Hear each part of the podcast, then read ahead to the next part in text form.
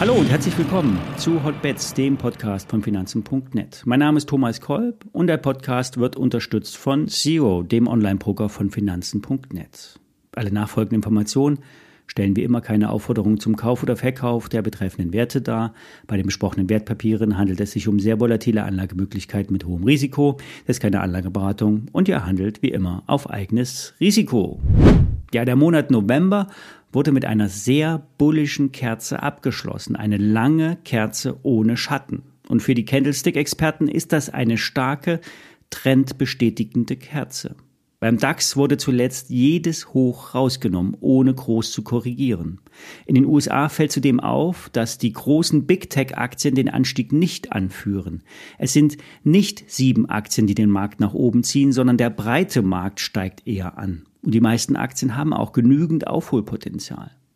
Dementsprechend ist die Stimmung schon wieder auf einem hohen Wert. Fast 50 Prozent der Anleger sind bullish nur noch 20 Prozent bearish. Der Durchschnitt liegt eigentlich bei ein Drittel Bullen, ein Drittel Bären und ein Drittel sind neutral. Das Stimmungsbild ist also nicht ganz normal. Vor allem, dass der DAX so stark ansteigt. Eine wirkliche Begründung gibt es hierfür nicht. Der DAX steigt sogar aus seinem Aufwärtstrend im 15-Minuten-Chart nach oben raus. Die Bewegung verstärkt sich also nochmal und das Allzeithoch kommt in Reichweite. Wer Short ist, steht auf der falschen Seite, mich eingeschlossen. Mit den Discount-Shorts lässt sich das noch eine Weile aussitzen. Nachkaufen werde ich aber auf dem Niveau nicht.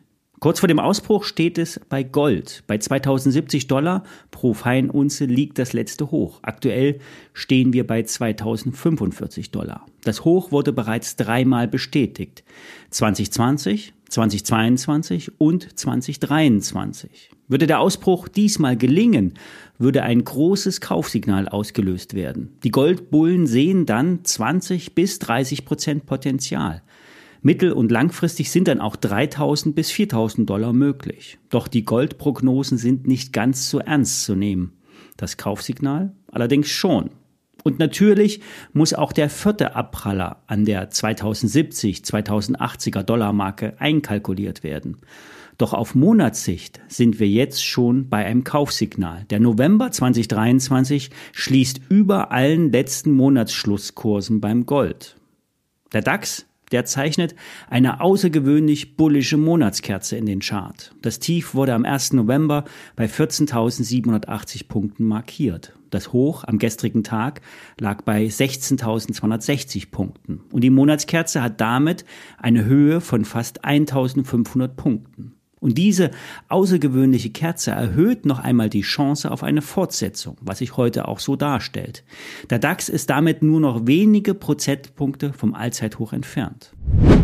Kurz vor Weihnachten, da muss man an Wein denken. Das mache nicht nur ich. Mein Weinhändler um die Ecke hat mir unlängst berichtet, dass das Geschäft wieder besser läuft. Die letzten Monate waren sehr verhalten.